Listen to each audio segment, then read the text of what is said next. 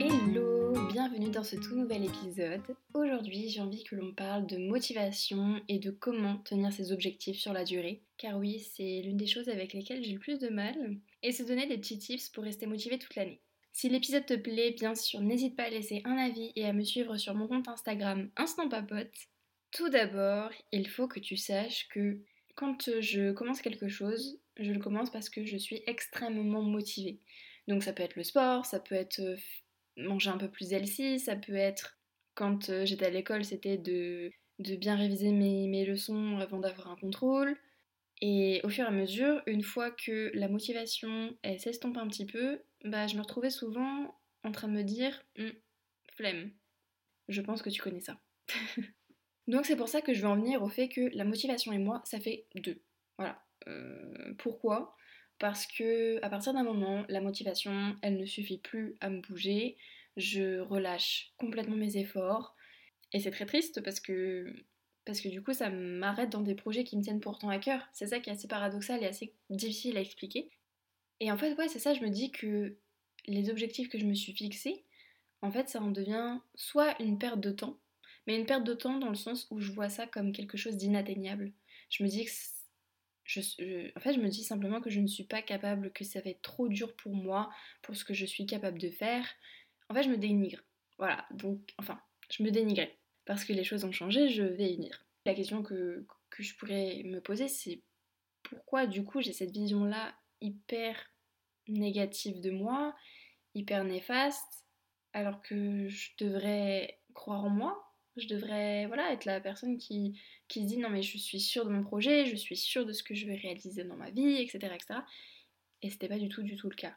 Donc j'ai un petit peu réfléchi et je pense avoir trouvé euh, un petit début de réponse, dans le sens où certaines personnes de mon entourage m'ont bien fait comprendre que je ne serais pas capable de faire certaines choses, que je n'avais pas les capacités, que je n'étais pas assez. Donc euh, ça pouvait être des remarques euh, par rapport à mes études, où on me disait que je ne pourrais jamais avoir tel niveau d'études. Mais voilà, en fait, je vois ça un petit peu comme une, une revanche sur la vie dans le sens où on m'a dit que je n'étais pas capable de faire certaines choses. J'ai fait ces choses. Je suis fière d'avoir réalisé tout ça. Mais finalement, dans le fond, c'est pas des choses que j'ai faites pour moi-même, c'est des choses que j'ai faites pour prouver aux autres. Donc c'est pas forcément quelque chose de très sain non plus. C'est-à-dire que j'ai poursuivi euh, mes études jusqu'à un bac plus 3 dans un domaine qui ne me plaisait pas spécialement, mais un domaine qui, aux yeux des autres, ou en tout cas d'une partie de la population, rend bien, fait bien. Quand tu dis, bah voilà, j'ai fait ça comme étude, les gens vont se dire, ah ouais, non mais c'est super chouette, c'est super bien. En fait, ça donne, je sais pas trop comment expliquer, mais ça donne un, espèce de, standing qui, au final, est complètement bidon.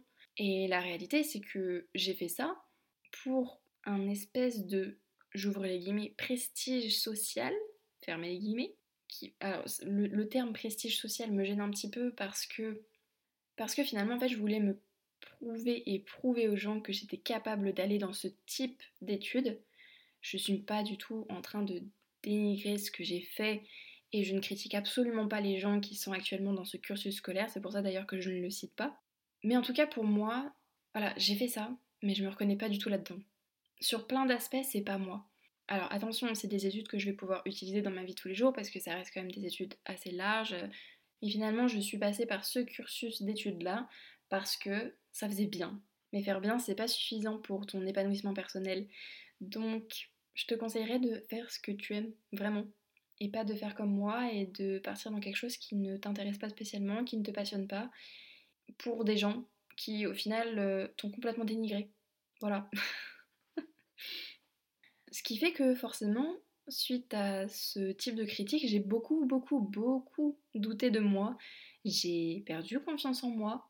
Ça sera d'ailleurs euh, le sujet d'un prochain épisode avec une invitée très spéciale. Je ne t'en dis pas plus, je tease un petit peu, tu vois. Mais pour revenir à ce que je disais, j'ai finalement douté beaucoup de mes compétences, de mes qualités et de la valeur en fait que je pouvais me donner et de la valeur que je pouvais m'accorder.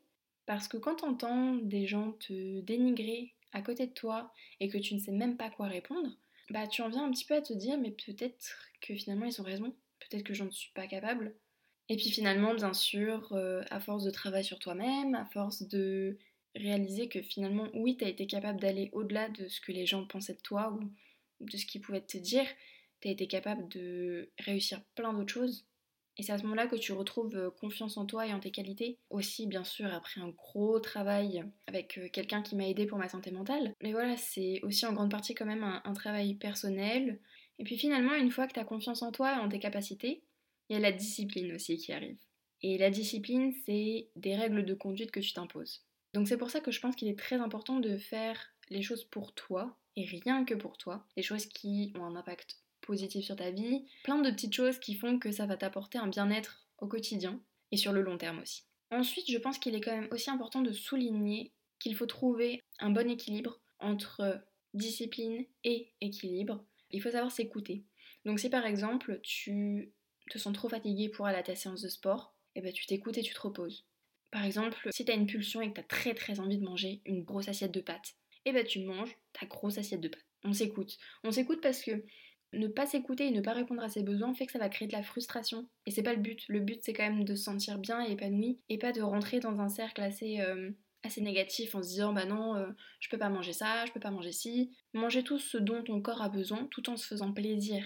Plaisir, ça va être bah j'ai envie de manger un gâteau au chocolat, et bah je mange mon gâteau au chocolat. J'ai envie de me faire un Burger King, un McDo, et bah j'y vais et puis tant pis. De toute façon, ton corps il va réguler tout seul. C'est pareil, tu vois, là on vient de finir les fêtes de fin d'année. Beaucoup de personnes vont dramatiser tout ça en disant ouais mais pendant les fêtes de fin d'année il faut faire attention, il faut faire ci, il faut pas trop manger ça, pas trop manger ci.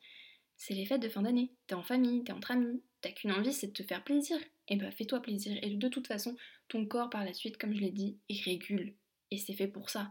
Et ton corps, c'est pas parce que tu vas manger du foie gras, du saumon, que tu vas manger des plats en sauce, que ça y est, euh, ça va être la fin du monde. Pas du tout. C'est pour ça qu'il est important aussi de garder ses objectifs en tête. Parce que la motivation, c'est bien, la discipline, c'est bien aussi, mais si tu les deux, c'est encore mieux. Donc c'est pour ça qu'il est important, je pense, de réaliser son vision board. J'en parle d'ailleurs dans l'épisode numéro 4 qui s'appelle Vision Board, comment réaliser ses rêves, dans lequel je te donne des petits tips pour justement réaliser ton vision board et réaliser tous tes objectifs, que ce soit pro ou perso.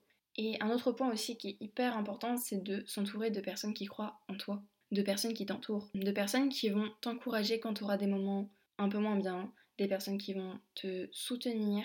L'entourage fait aussi beaucoup, beaucoup, beaucoup. Si tu es entouré de personnes qui te poussent vers le haut, tu vas avoir envie de te pousser vers le haut toi aussi et tu vas être dans un meilleur mood naturellement parce que tu seras entouré de bonnes ondes. Et enfin, le troisième point que je trouve très très très important, c'est cultiver la confiance en soi, la fierté de soi. Parce que la meilleure personne qui peut croire en toi, bah c'est toi. J'espère que cet épisode t'aura plu. À mon avis, il va être un petit peu court, je m'en excuse. J'espère quand même que ça t'aura aidé. N'hésite pas à laisser un commentaire et à mettre 5 étoiles au podcast.